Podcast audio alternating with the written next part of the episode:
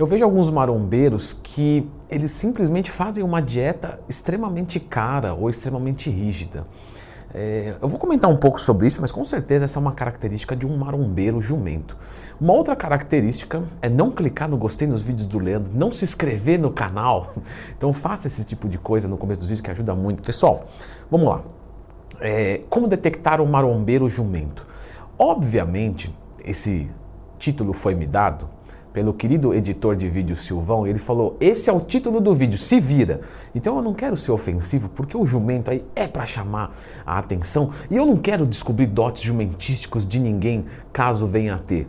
Não, o que a gente vai discutir aqui são algumas condutas que tornam a vida muito improdutiva, a vida dos treinos. E com isso tira a sustentabilidade da prática. Então é isso que a gente vai conversar aqui. Por que que, que eu vejo? Conversando entre alunos, os que fazem as rotinas mais tranquilas são os que ficam mais tempo. Lógico, porque está confortável, está fácil, está beleza. Então é isso que a gente tem que discutir um pouco aqui. E quando a gente vai avaliar, por exemplo, uma, uma questão dietética, nós vemos é, dietas extremamente caras não têm sustentabilidade. Porque se o indivíduo lá ganha mil, mil e quinhentos reais por mês, ele tem que gastar mil, mil e quinhentos reais por mês, obviamente não vai dar certo. E o que a gente tem que entender? Que os alimentos eles nos fornecem nutrientes. Então, quando eu estou comendo uma batata, eu estou comendo, é, é eu estou me nutrindo, vamos colocar assim, com carboidratos. Pô, Leandrão, mas não tem vitaminas? Me Claro, mas o que eu quero dizer é o seguinte: quando a gente coloca a batata na dieta, o que a gente está querendo principalmente é carboidrato. E um carboidrato, vamos dizer, batata doce, de médio índice glicêmico.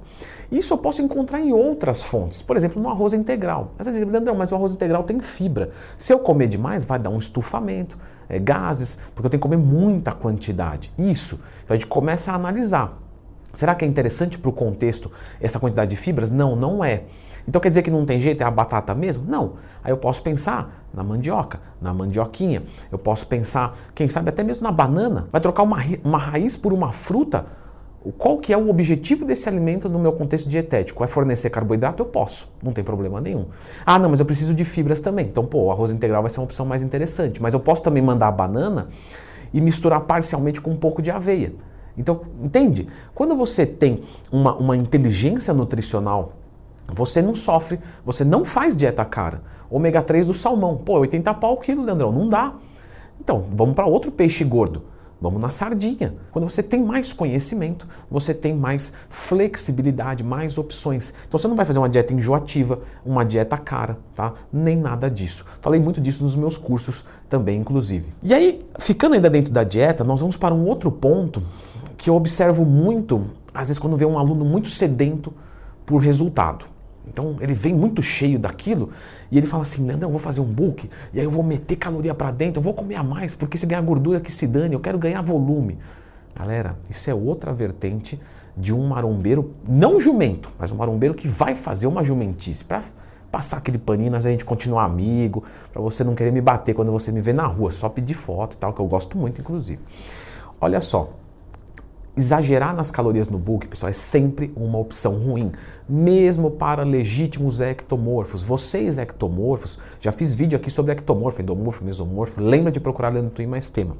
Mas eu já falei para vocês que vocês também têm um limite de calorias que vocês podem ingerir. Vocês podem não acreditar. Leandrão, não, eu, meu não, eu posso comer. Não. Se você comer uma caloria muito alta, você vai ganhar gordura. Quando você ganhar gordura, você vai ter que ficar mais tempo em cut. Mais tempo em cut, você quer ectomorfo, o que, que vai acontecer? Perder massa muscular.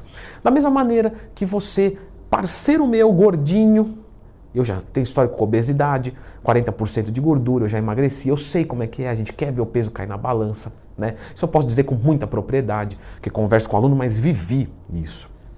A gente quer jogar caloria lá para baixo meter lá para baixo, porque o peso é cair na balança. Depois eu resolvo o resto. É aí que está o problema. Você não vai resolver depois o resto, porque você vai se ferrar, você vai estagnar com a caloria muito baixa e não vai mais conseguir voltar a perder gordura corporal, porque você perdeu massa muscular, baixou tua taxa metabólica basal, piorou testosterona, piorou tireoide. Aí você vai ter que fazer um período com a caloria mais alta, onde você não vai perder peso, para recuperar tudo isso, para depois voltar a perder peso. Que tal já fazer certo? Então, querer ir rápido demais no ganho ou na perda, não importa a circunstância, vai dar errado. Se vai dar resultado, eu não sei. Mas que vai dar errado, vai. Fica tranquilo. Um outro ponto, que é quando a pessoa já entende isso, ela começa a ter resultados, ela vai se desenvolvendo e você vai tendo orgulho. Você olha para aquele aluno e fala, ah, ele está mudando, fantástico. Aí ele começa a fazer algo que não se faz. Algo digno de um mata. Como é que é o mata-leão? É aqui, né? sei lá. Algo digno de um, um mata-leão. Ele fala, para com isso. Ele começa a ficar confiante demais. Pesar alimento que idiotice, Leandro, eu não vou pesar. Então, temos algumas pessoas que têm um, um visual tão bom que tranquilo, beleza, elas conseguem realmente, sem pesar o alimento, acertar uma quantidade. Mas a pessoa, o nutricionista, não pode confiar nisso. O treinador não pode confiar em algo subjetivo, porque senão ele não garante resultado. E às vezes as pessoas se sabotam. Às vezes sempre, quase sempre. A pessoa vai pegando o costume e acha né, que está manjando pra caramba, às vezes está manjando muito bem, mas não para o nível que agora ela vai precisar para evoluir. Porque nesse momento o pesar ia fazer diferença, às vezes no começo não ia fazer tanto. E aí nesse momento, ou seja, ela faz invertido. E ela não pesa o alimento, ela se sabota, coloca 20 gramas a mais de uma coisa, né, na outra ali, vai olhar a salada, fala, ah, não, não tem problema nenhum, um fio de azeite, isso não vai atrapalhar em nada. Realmente um fio de azeite não atrapalha em nada, mas um fio de azeite, 20 gramas a mais porque uma coisa que você não pesou, aí você trocou uma carne um pouquinho mais magrinha por uma mais gordinha, aí você estava na rua e o arroz, você comeu o arroz do, do botecão, que é cheio de óleo, mas você não percebe, e tudo isso atrapalha. Então, se você está estagnado, qual é o primeiro passo? Não, vou fazer um mini book, vou pensar numa dieta do. Não. vou fazer uma recarga de carboidrato, uma dieta. Não. Você vai fazer o quê? Você vai contabilizar 100% do que passa pela sua boca, em termos de valores nutricionais, macronutrientes. O resto eu não quero nem saber, porque deve ser uma podridão. Então, você vai contar tudo. Ah, Leandrão, mas e aquela. Sabe, eu estava preparando um negocinho, aí eu, eu experimentei uma colherzinha de pasta de amendoim só para ver. Não, esse aí você vai contar também. Se você contar tudo, tiver em déficit calórico, não estiver emagrecendo, aí você parte para um refeed, um mini book, um, um, ciclo de carboidrato, aí sei lá, a gente vai discutir. Mas primeiro, controle supremo. Não perca isso, tá? É normal, quando você começa a ter um pouquinho de resultado, você vai ficando mais confortável, você fala, meu shape já está legalzinho, não estou mais horrível. E aí nesse momento você começa a soltar um pouco. Você soltou, você pode ter resultado. Pensando ainda naquilo que eu disse de ir rápido demais no, no, ganho de peso, na perda de peso, na parte do treinamento, a gente vê também um apressamento. Então, todo marombeiro jumento, vamos, vamos colocar melhor, todo marombeiro que faz jumentices, ele faz coisas apressadas. Então ele vai treinar, ele quer pular um treino de adaptação, ele acha que ele vai ter que colocar sempre mais carga, você vai querer ficar colocando todo o treino mais peso, você vai se machucar e vai desevoluir. Né, que é o que vai acontecer.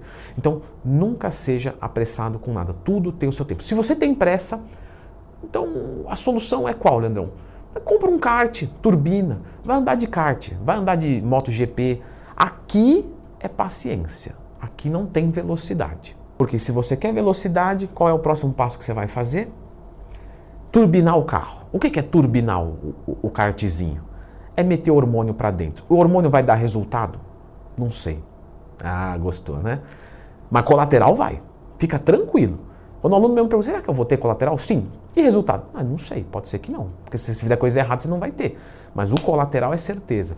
E se você abusar, aí é mais certeza ainda. Porque, pensa só o seguinte, se eu usei X e ganhei 1 quilo, então, se eu usar 2x, eu ganho 2 quilos. Se seguisse essa matemática, em uma semana eu tomaria 2 litros de Durateston, 2 litros de Boldenona e tchau, fisiculturista. Só que o que vai acontecer? Eu vou morrer. Porque quanto mais drogas, não quer dizer que você vai ter proporcionalmente mais resultados. Porém, colaterais você vai ter desproporcionalmente. Então, se você usava 250 mg de Durateston e tinha um HDL-X, se você usar 2.500, você vai ter um HDL 100x pior.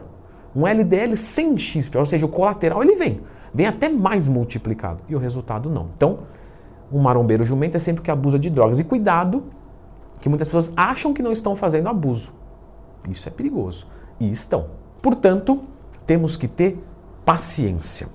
E para isso, você também tem que entender é, que treinar mais não quer dizer ter mais resultados.